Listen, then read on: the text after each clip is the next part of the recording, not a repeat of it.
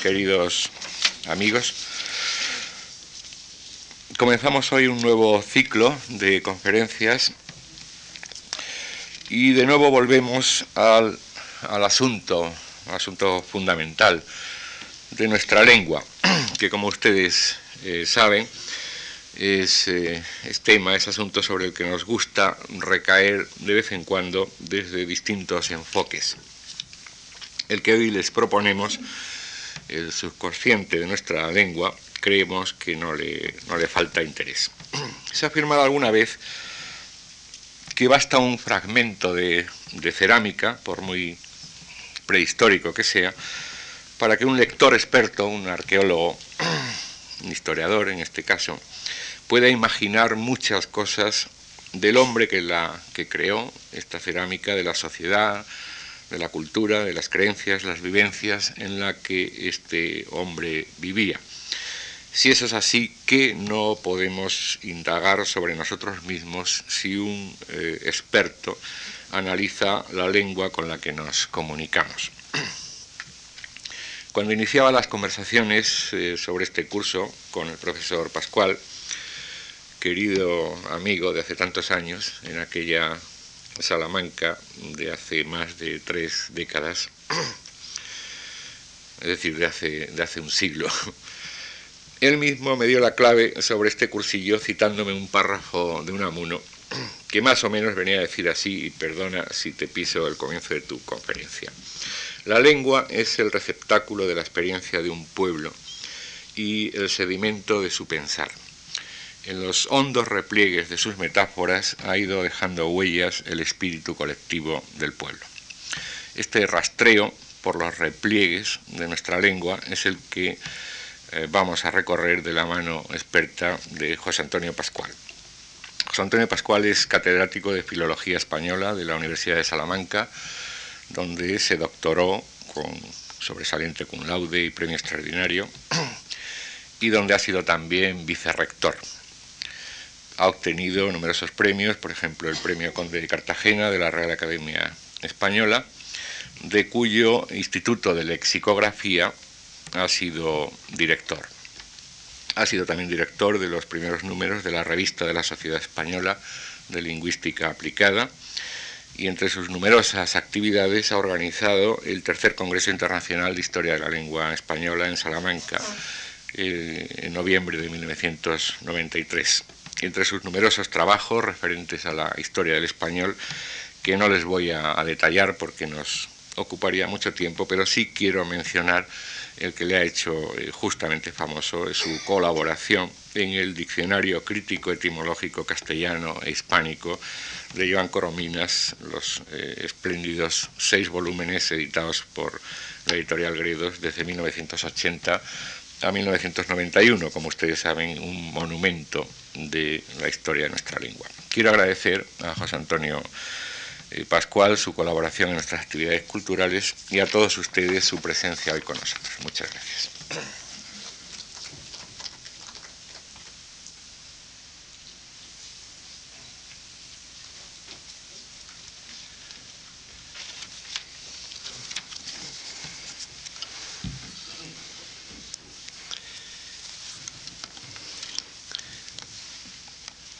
Buenas noches. El título que he elegido para esta charla eh, o para este conjunto de charlas puede parecerles a ustedes pretencioso. Es el subconsciente de nuestra lengua. Espero eh, que no vean en él más que la intención de llamar un poco la atención. No quisiera que se viera otra cosa distinta a una metáfora porque eh, yo no participo de la idea de que la lengua sea un organismo viviente, no creo en el espíritu de los pueblos que la hablan. No trato ni siquiera llegar donde en el año 1967 intentó hacerlo Tas Tineman en un libro titulado La formación subconsciente del lenguaje, donde encontraba en el léxico los reflejos de las experiencias básicas del nacimiento, de la muerte, del sexo, para luego trascender la realidad del propio cuerpo y pasar a los objetos y a lo que nos rodea. No, mi intención es mucho más modesta. trato sencillamente de acercarme, es verdad, con cierto apasionamiento, a algunos hechos referentes a nuestra lengua. A ellos, en efecto, se refirió don Miguel de Unamuno hace exactamente 100 años. Este diálogo humilde con las ideas del profesor Salvantino es, me parece, el mejor homenaje que se, que se puede hacer al celebrar el centenario de En torno al casticismo. Por ello voy a abordar en estas cuatro lecciones algunas ideas, algunos mitos, algunas creencias que se agazapan efectivamente en los pliegues de nuestra lengua, como en los pliegues de todas las lenguas, y que sin embargo a veces nos parecen hechos que son absolutamente sólidos, que son evidencias tan fuertes como las de la ley de la gravedad o esa sospecha que todos tenemos de que algún día la muerte nos ha de llamar a su seno. Voy a intentar en mi exposición juntar la solidez de algunos datos con unas briznas de imaginación y hasta también unas pequeñas dosis de buscada discrepancia con respecto a las opiniones al uso. Con tales ingredientes no aspiro de verdad a convencer a nadie. Solo intento provocar en quienes quieran seguir mis explicaciones la sospecha de que las cosas no son tan simples como a todos nos gustaría que fueran, se verá en ello una deuda una muniana, evidentemente. Por lo tanto, muchos de los problemas para los que queremos tener soluciones más cercanas a la cirugía radical encontrarán, creo, en la homeopatía algunas de las mejores posibilidades de curación. Y para ello, la eh, charla de hoy eh, la dedicaré exclusivamente a algunos mitos que tienen que ver eh, con la babelización existente entre las lenguas, en la del día próximo afrontaré el reflejo de la cultura en el léxico del español. Mm, orientaré la tercera de las charlas a las situaciones y problemas por los que pasa la lengua española en el momento presente y en la cuarta trataré de explicar cuáles son las soluciones que nuestra lengua debe afrontar ante algunos problemas realmente eh, que son preocupantes con respecto a ella. Yo voy a iniciar, por lo tanto, eh, este, este cursillo con unas ideas con respecto a la babelización tal y como la refleja nuestra lengua y cómo se ha dado en ella en el pasado. Porque en el pasado las lenguas han tenido dos posibilidades, o separarse las unas de las otras o tender a juntarse.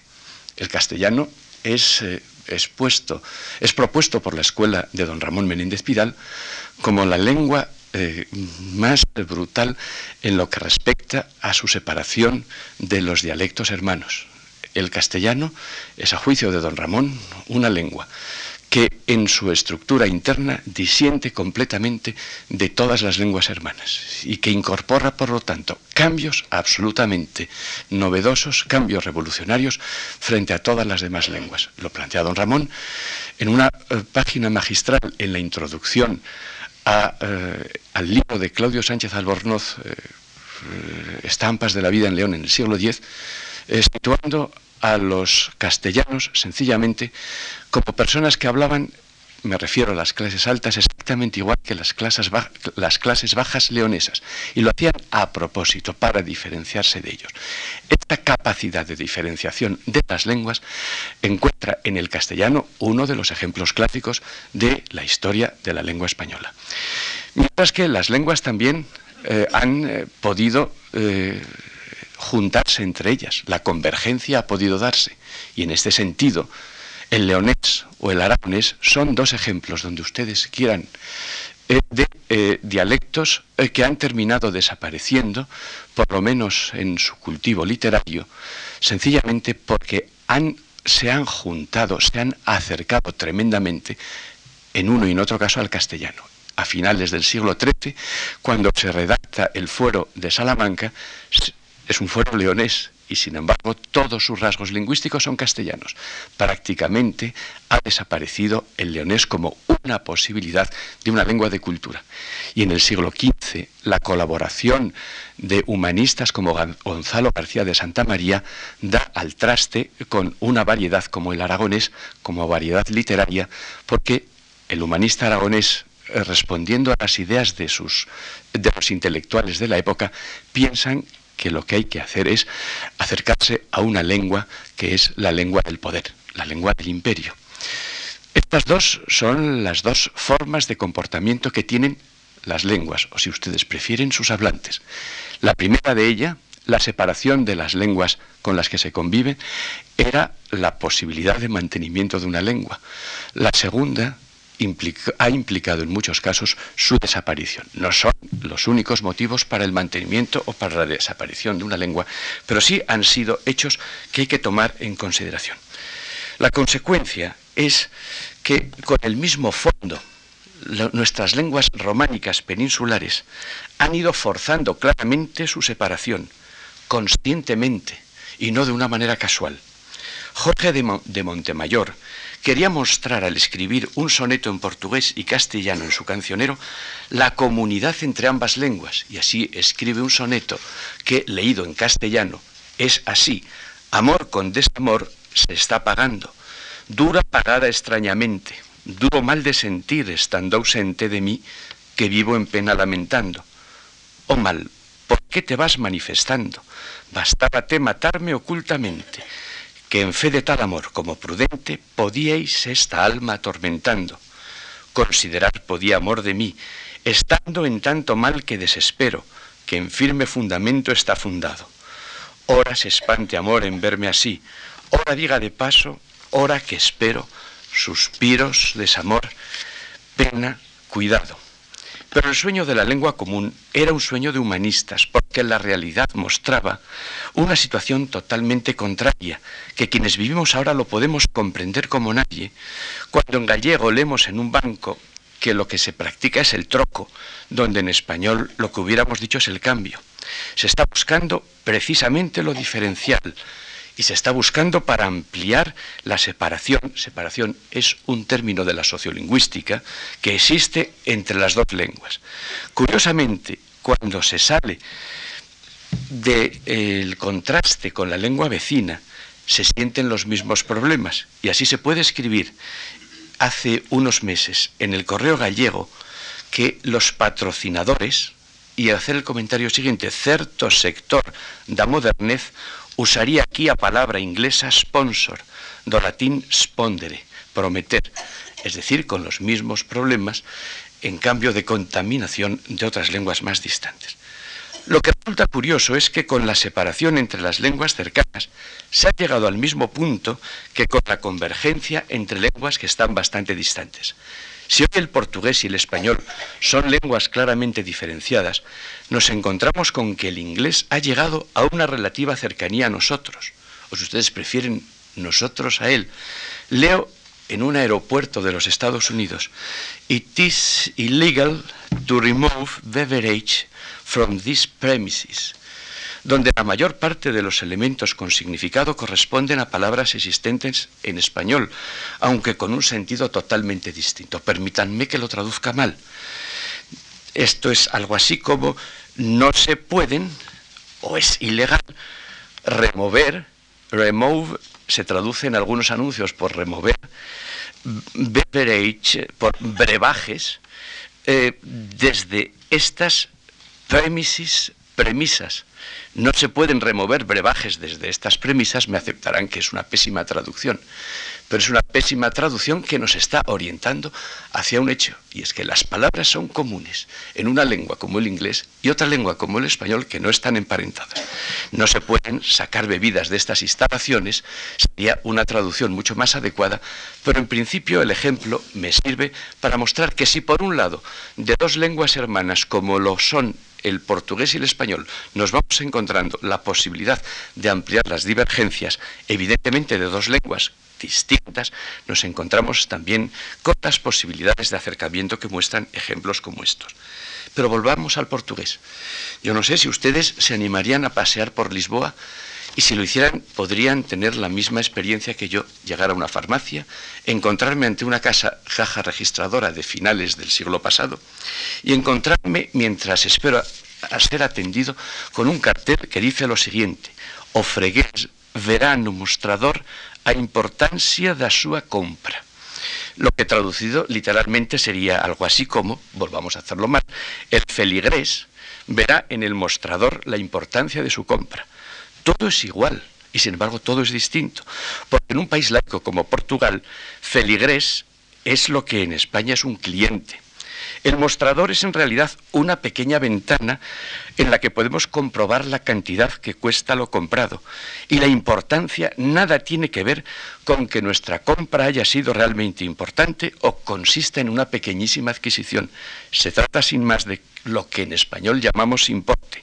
Con lo que esta frase significa, gracias a la modernidad que supuso este tipo de máquina, el cliente podrá ver, yo creo que mejor comprobar, en el recuadro el importe de su compra. Son los mismos utensilios léxicos, pero han servido para otra cosa. La lengua es en origen la misma, pero el desarrollo que le han dado los hablantes ha sido totalmente distinto. Por eso, después de contemplar la caja, podemos pedir, pastillas elásticas, que son nuestras pastillas de goma, y podemos estar a gusto viendo el lustre, que es una de nuestras arañas. Todas esas palabras existen en español, pero la realidad de su significado, de sus posibilidades combinatorias, es absolutamente distinta. La sorpresa no termina en Portugal, nos llega hasta México, porque en México podemos oír hablar de hoyos negros para lo que aquí son agujeros negros. Y como nos enseñó el maestro Rosenblatt, podríamos encontrarnos en México con que está prohibido a los materialistas aparcar en el absoluto. Es decir, algo que podría parecer propio del dominio de la metafísica, pero que sin embargo corresponde a las restricciones que tienen los camiones cargados de material que no pueden aparcar bajo ningún pretexto. Son los problemas derivados de que nuestras lenguas se han ido separando en las distintas soluciones, muchas veces provisionales, muchas veces definitivas, a que han ido acudiendo sus hablantes para explicar una realidad común. La verdad es que lo que trato de comunicarles a ustedes es que en estas soluciones las cosas no nos han venido a los hablantes muchas veces de arriba. No ha sido el puro determinismo el que lo ha logrado, sino que los propios hablantes han participado de esta actitud separadora. Separadora, insisto, como término de la sociolingüística. Y vamos a verlo con dos ejemplos. Uno de ellos tiene que ver con los conceptos de heteronomía y de autonomía tal y como se explican en la sociolingüística y en la dialectología. Y con ellos lo que tratamos de expresar es la dependencia que pueda tener un dialecto. Entendemos que un dialecto puede depender de un estándar y tener una situación de heteronomía con respecto al estándar, o puede intentar diferenciarse, desligarse de ese estándar, y un dialecto entonces tiene una situación de autonomía con respecto a él. A veces muchas veces son los factores políticos y los factores culturales los que sitúan a un dialecto dentro de estos conceptos de la heteronomía o de la autonomía. Hay un ejemplo conocidísimo para los lingüistas que es precisamente el de que tiene que ver con la zona sur de Suecia, que hasta 1658 formaba parte de Dinamarca. A los dialectos hablados allí se los consideraba dialectos del danés. Sin embargo, a consecuencia de la conquista de estos territorios por Suecia, en un periodo de unos 40 años, estos mismos dialectos pasaron a ser incluidos por consenso general entre los dialectos del sueco. Los dialectos no habían cambiado lingüísticamente, pero se habían hecho heterónomos con respecto al sueco estándar en vez de serlo con respecto al danés y por el contrario, con respecto a la autonomía, y en esa misma área norteeuropea, el noruego era un dialecto del danés, hasta que a principios del siglo XIX alcanzó Noruega su independencia. Al surgir como nación independiente, se desarrolló allí un noruego estándar, autónomo y diferenciado. Estos son hechos que nos van acercando a una idea de que las lenguas en sus distintas variedades toman una situación que no es independiente de sus hablantes, que no es independiente de la ideología o del deseo de ascripción de las lenguas a un determinado estándar. La verdad es que esto lo podemos comprobar con toda claridad en España y podemos encontrarnos con que lenguas como el gallego pueden estar basculando hacia el portugués, a través de un tipo de ortografía lusista o pueden estar manteniéndose dentro de una tradición en la que la ortografía tiene que ver con el castellano. Y en lo uno y en lo otro ninguno de nosotros vemos una casualidad, sino que es el resultado lícito o no, como ustedes prefieran, a mí me parece que sí, de unas determinadas ideas que sus hablantes tienen de escribirlo a un determinado tipo de lengua. El problema es que esto lo practicamos incluso con lenguas inexistentes. En un periódico zamorano se publicó la siguiente eh, noticia.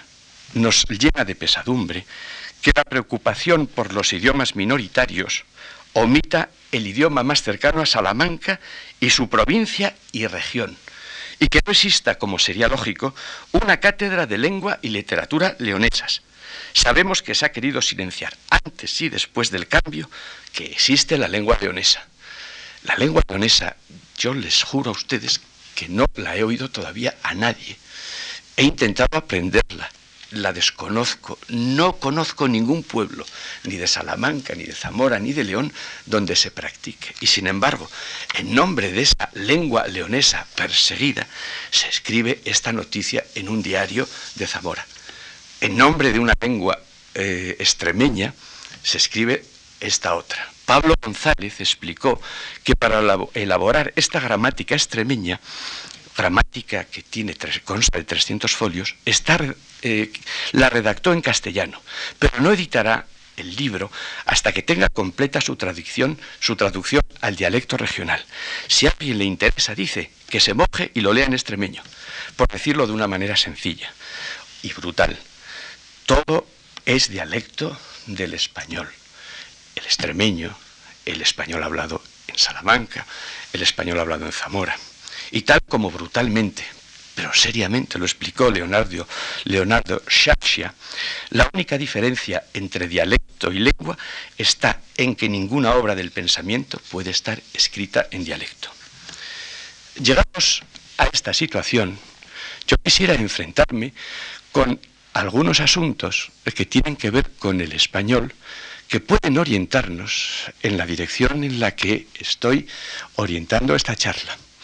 Nosotros, al hablar una lengua, la condicionamos directamente por nuestra ideología, porque me he referido a hablantes que se imaginan lenguas inexistentes, como es el leonés de Salamanca, o una lengua eh, que no tiene rango de tal, sino que es una variedad hablada de esa lengua, como puede ser el extremeño, como si se tratara de una lengua estandarizada con una determinada norma y hecha para ser enseñada y escrita. Me he referido a este tipo de hechos, pero nadie estamos Nadie está libre de ninguna eh, posibilidad de desligarse de la ideología. Y a ello me voy a referir con unos pequeños ejemplos. Yo me atrevería a caracterizar a través de estos ejemplos el pasado de nuestra lengua, el pasado de nuestras lenguas, como el pasado del ferrocarril.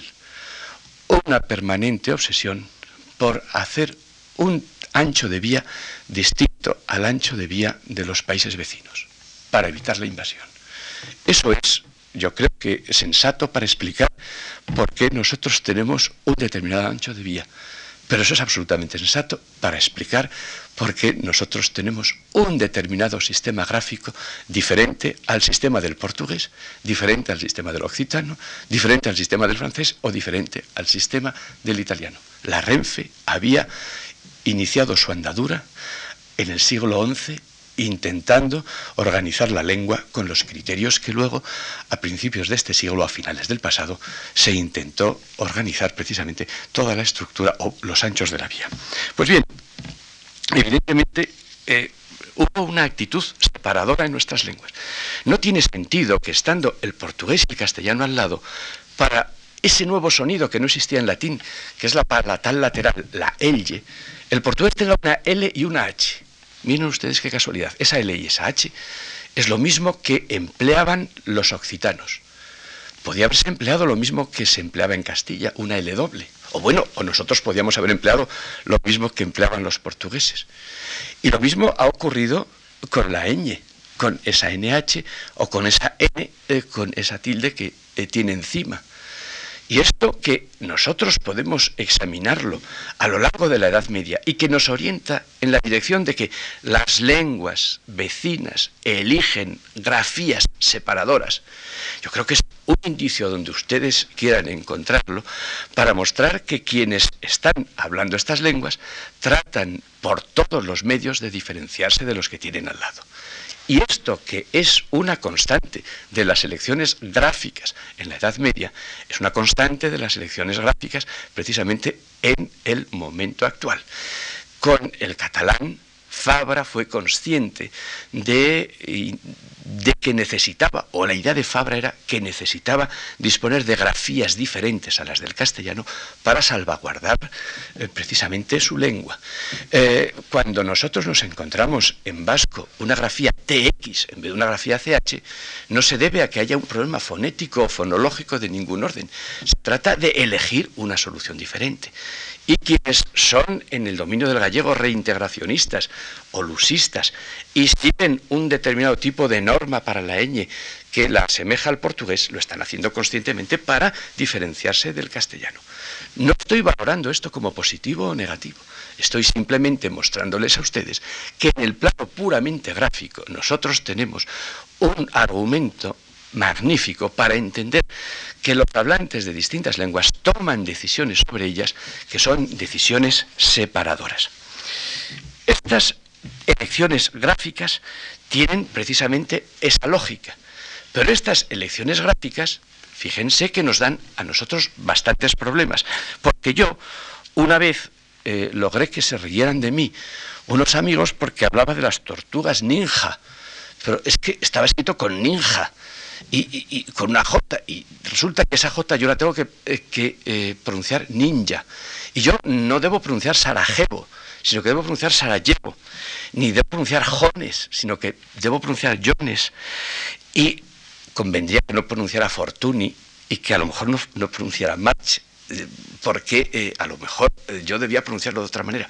Pero resulta que ese deseo separador que hemos tenido quienes nosotros o nuestros antepasados hemos hablado lenguas hermanas, está originando, sí, un ancho de vía distinto, pero un ancho de vía con unas consecuencias verdaderamente peligrosas. La que yo acabo de decirles, desde luego, no va a permitir que el agua la sangre llegue al río.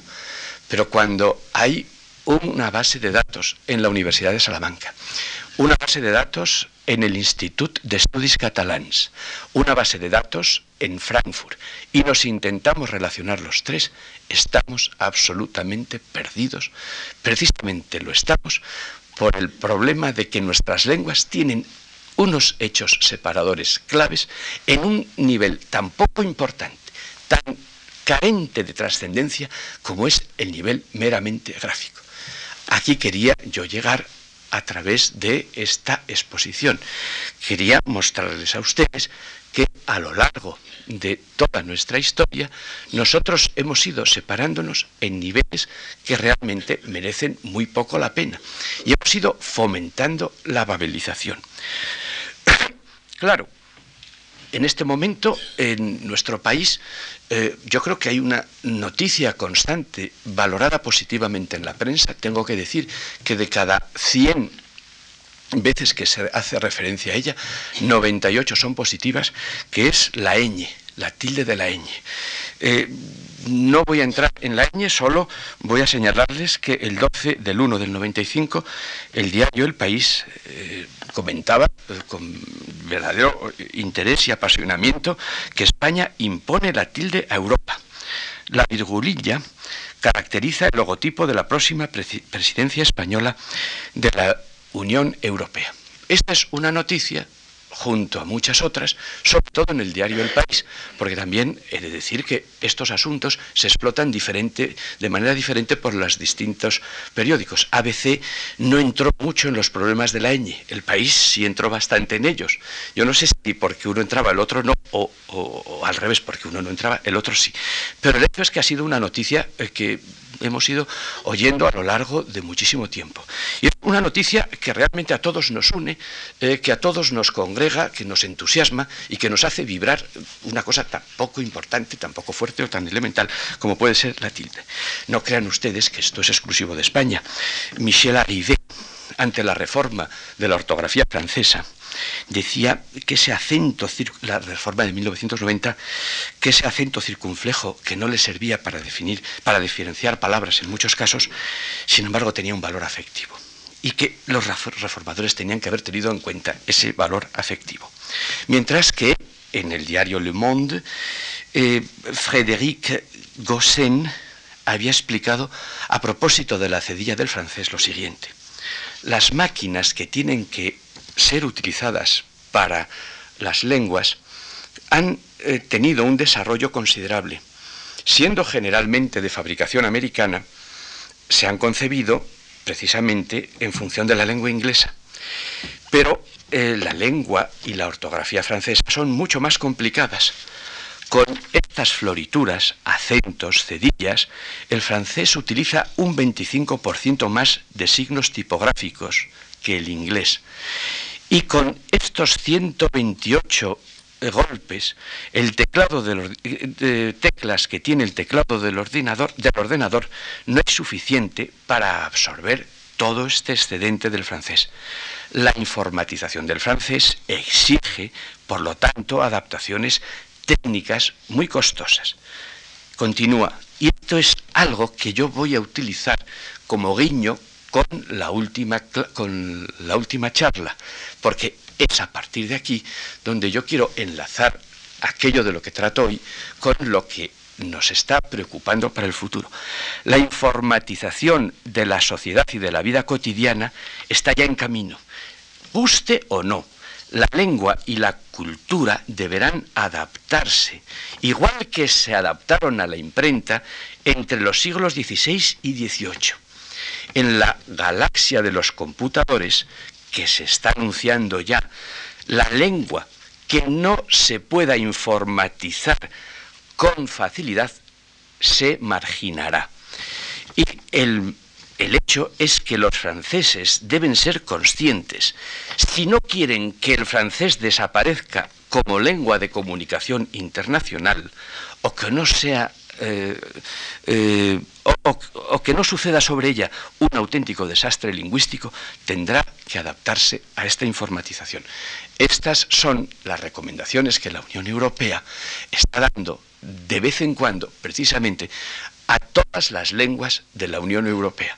La necesidad de informatizarse, porque igual que cuando se creó la imprenta, las lenguas que no fueron adaptadas a su uso en la imprenta desaparecieron en su mayor parte y antes las que no se habían adaptado a la escritura, la lengua que no se adapte en la actualidad a las necesidades y a las posibilidades de la informática corre el riesgo de desaparecer.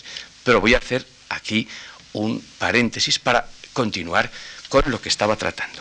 Esto viene a cuento de que en francés, en inglés, en italiano, ocurre lo mismo que en español. Estos asuntos, estos hechos, no sé si mitos o realidades históricas, como la idea de separación consciente que buscan los hablantes de una lengua, lo he intentado explicar a través de la ñ. Pero yo querría ahora mostrarles a ustedes algo que es todavía mucho más fácil de entender que la ñ. Se trata de la che y la L. La che y la L, como ustedes saben, son letras, una C y una H, una L y una L, que nosotros podemos ordenar alfabéticamente, pues poniendo la C donde le corresponde, y se va seguida de una H donde le correspondería, y lo mismo con la L. Y esto resulta que se emplea en todas las lenguas, que esto está en todas las bibliotecas, que el diccionario de María Moliner lo utiliza. Pero como en 1803, 1803, no es el siglo XI, no es el siglo XV, no es en el momento del descubrimiento de América, no es en el nacimiento de la Real Academia Española, es 1803. Se decide darle a la Che y a la Elle el valor de letras y por lo tanto buscar un determinado orden para ellas el español ha ido de forma totalmente distinta con respecto a las posibilidades de clasificar las palabras, la labor, por ejemplo, de organizar las fichas, etc. La academia, con un, yo creo que con un grandísimo sentido común, en el año 89 intentó mm, adaptarse a una situación internacional a la que don Ramón Menéndez Pidal había intentado adaptarse por todos los medios. Pero ustedes saben que en la Real Academia Española las posibilidades de hacer cambios de este tipo exigían precisamente la unanimidad entre todas las academias americanas. Y esto no se consiguió en ese momento.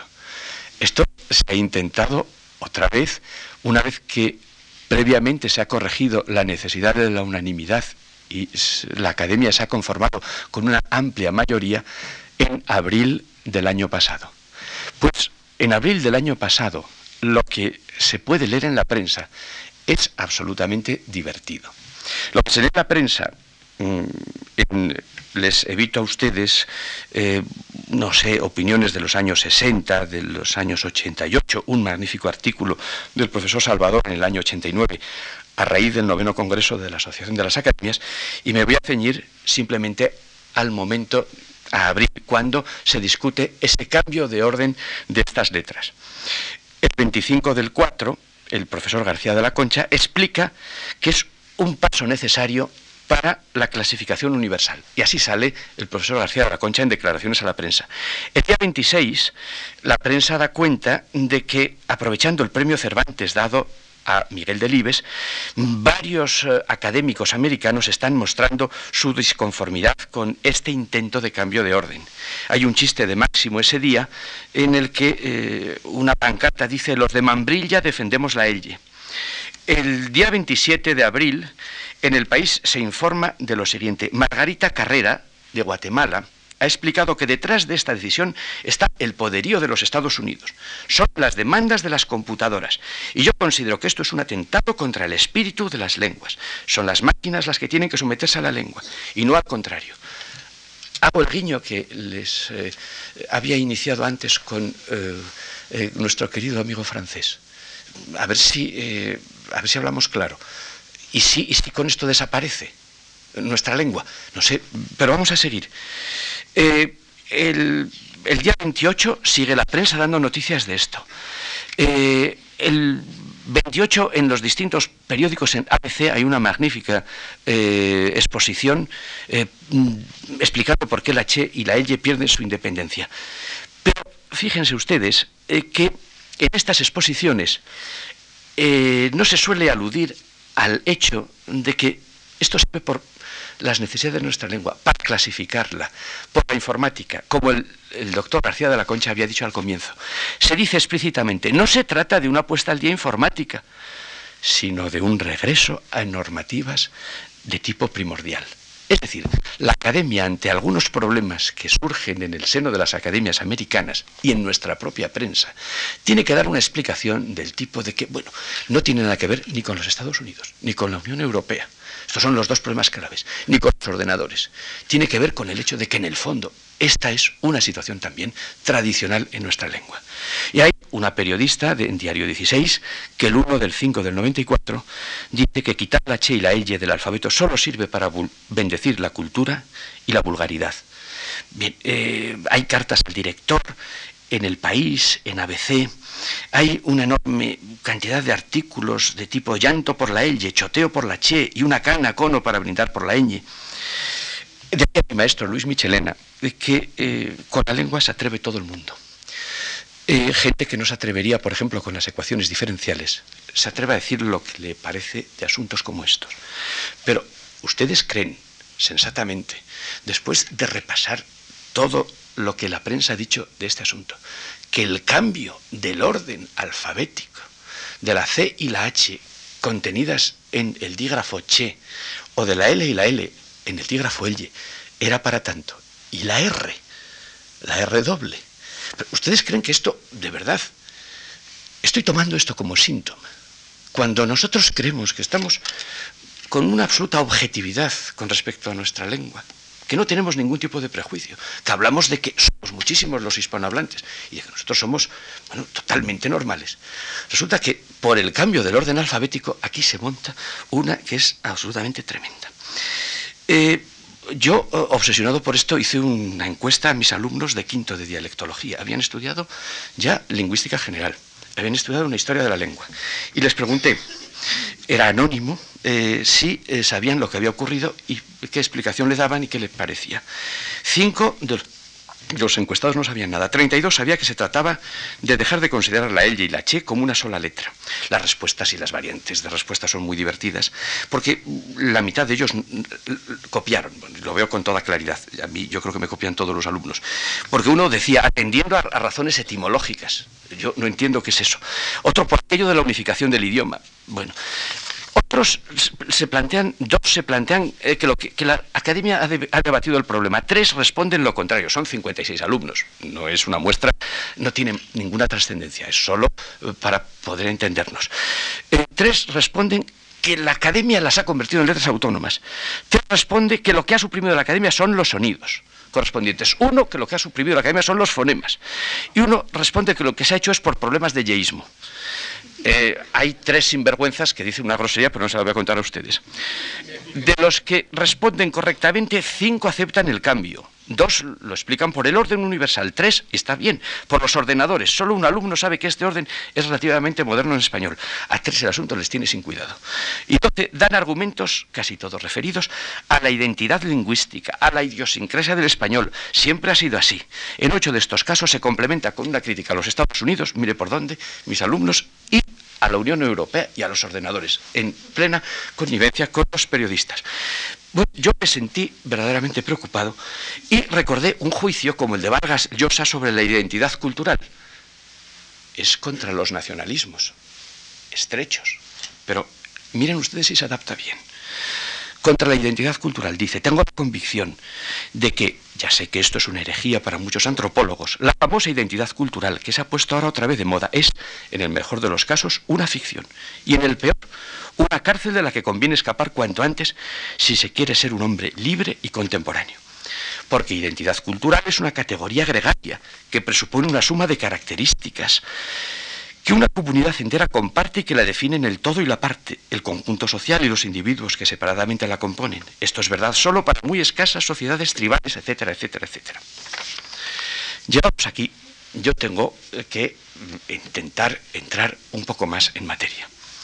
Recientemente, en el año 94, John Juaristi ha publicado un libro titulado El chimbo expiatorio.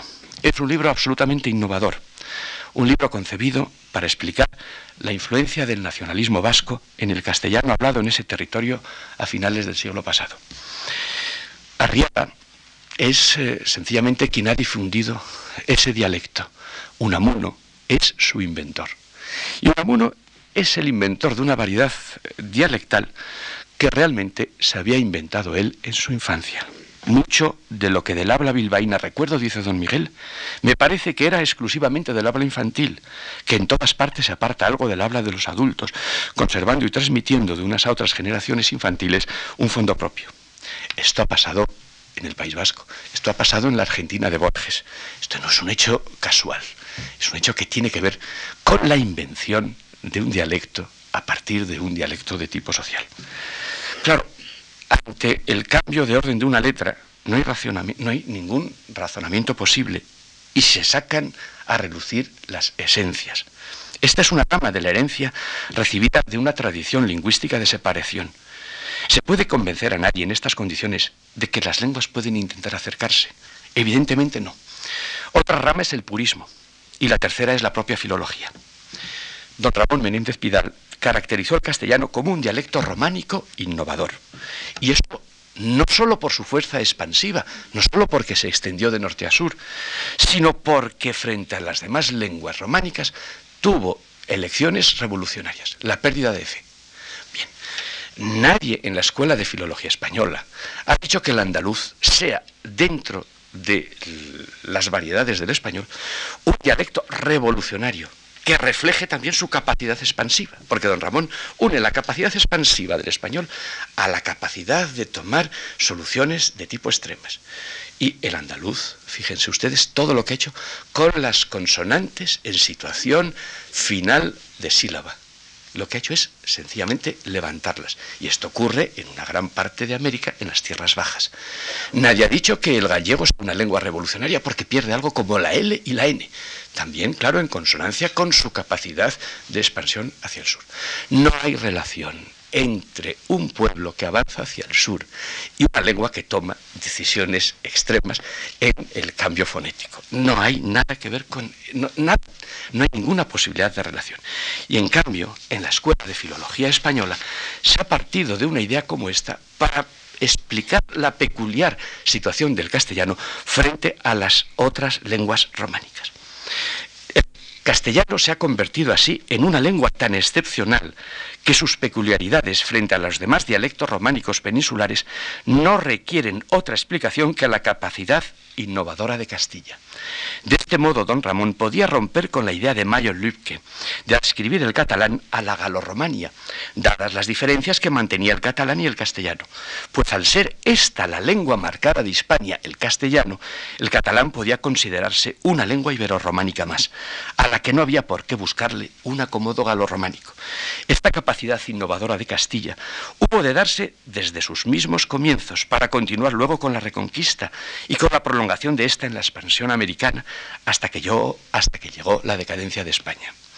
Llegados a este punto, no podemos olvidar que Miguel Unamuno, en 1895, hace ahora, como les he dicho antes, 100 años, animaba en su libro en torno al casticismo, aunque lo planteara en el reino mismo de la confusión, a romper con el desaliento de un pueblo, arrojado igualmente por las rancias tradiciones de un casticismo impuesto por la presbitocracia y de los nacionalismos excluyentes, para encontrar de nuevo un proyecto histórico que en el pasado había emprendido Castilla, el núcleo de la nacionalidad española, de instinto más conquistador e imperativo. De Castilla procede una lengua nacional e internacional, y en esta lengua y en su literatura se encuentra el espíritu histórico que debemos encontrar del alma castellana, que fue grande cuando se abrió a los cuatro vientos y se derramó por el mundo. Luego cerró sus válvulas y aún no hemos despertado. La intención regeneracionista de Unamuno se centra, como en los escritores noventayochistas, en una Castilla soñada. De ahí el contraste entre sus prodigiosas páginas sobre el paisaje castellano con las al menos para mí insufribles, desordenadas y paradójicas disquisiciones históricas.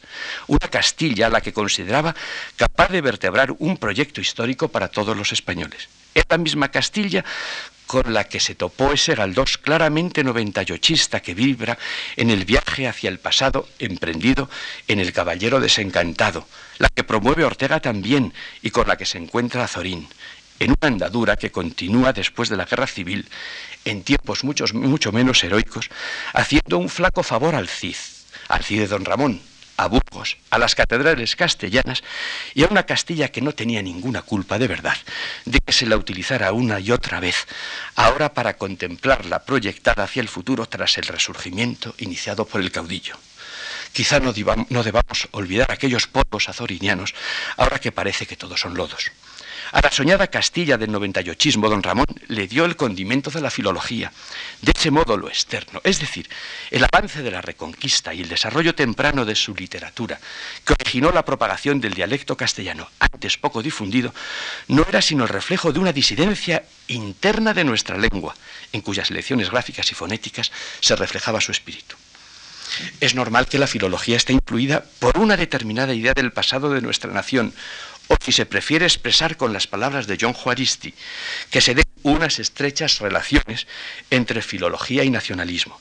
A nadie debe sorprenderle que en el desarrollo de la Escuela de Filología Española, como ha ocurrido con la filología vasca, con la filología catalana, con la filología gallega, como ha ocurrido con la filología en occitano, en francés, en italiano, y como ocurre siempre con la ciencia, la ideología haya orientado algunas explicaciones dadas a la historia. Es algo que ni me sorprende ni creo que se deba ocultar. Simplemente hemos de someterlo al análisis crítico por el que los científicos han de hacer pasar todas las cosas. Lo grave no es saber que la ideología condiciona nuestro trabajo científico, sino empecinarnos en estar cultivando una ciencia pura cuyos resultados son el reflejo mismo de la objetividad. Decía al principio que me iba a ocupar en la charla de hoy de algunos mitos y prejuicios que se cuelan por los pliegues de nuestra lengua. El que me interesaba destacar, pues tendré que mostrar en la última charla un gran contraste con él, es que tomamos como natural lo que no es más que accidental y le damos categoría de verdad eterna y principio inamovible de nuestra cultura. Acostumbrados como estamos a la babelización, a separar nuestras lenguas de las demás, no entendemos que pueda ser esta una postura opinable, que las lenguas puedan requerir acercamientos. Nos conformamos con reírnos de quienes por mezclar desbarran, como ocurre en el cartel que Humberto Eco leyó en Bélgica, la plus speedy de pizzas la más rápida de las, de las pizzas, a lo que se había plantado hace mucho tiempo ya Caralso en los eruditos a la violeta. En todo esto no hallo más que un solo y leve inconveniente, a saber que con el imperfecto conocimiento de tantos idiomas olvidéis el de vuestro mismo país, pero despreciad este sarpullido, este escrupulillo con el consuelo de que muchos retacitos de varias lenguas hacen un idioma entero, porque muchos poquitos hacen un cirio pascual. No queremos darnos cuenta de que lo que está empezando a pasar con nuestros corpus es que no nos podemos comunicar con los corpus de otros países. Nos parece un bien apetecible nuestro aislamiento. Nos parece razonable continuar esa divergencia del español y de las otras lenguas. Hubo un sueño, un sueño que Amin Malouf lo ha explicado de la siguiente forma, con el que voy a terminar esta charla. Otro proyecto vino a acaparar mis horas de escritura. Erasmo era quien le había sugerido la loca idea que había hecho suya. Se trataba de preparar un gigantesco léxico, donde cada palabra figurara en multitud de lenguas, entre las cuales se contarían el latín, el árabe, el hebreo, el alemán, el italiano, el francés, el castellano, el turco y otras muchas. El impresor hablaba con un fervor que enternecía. Este proyecto sin duda no verá nunca la luz, al menos no en vida mía y bajo la forma que ambiciono. Pero sin embargo estoy dispuesto a dejarle mi existencia y mi fortuna. ¿No es acaso el más noble de los ideales hacer que todos los hombres puedan comprenderse algún día? A este sueño grandioso, a esta maravillosa locura, el impresor sajón le había dado un nombre, la Antibabel. Muchas gracias.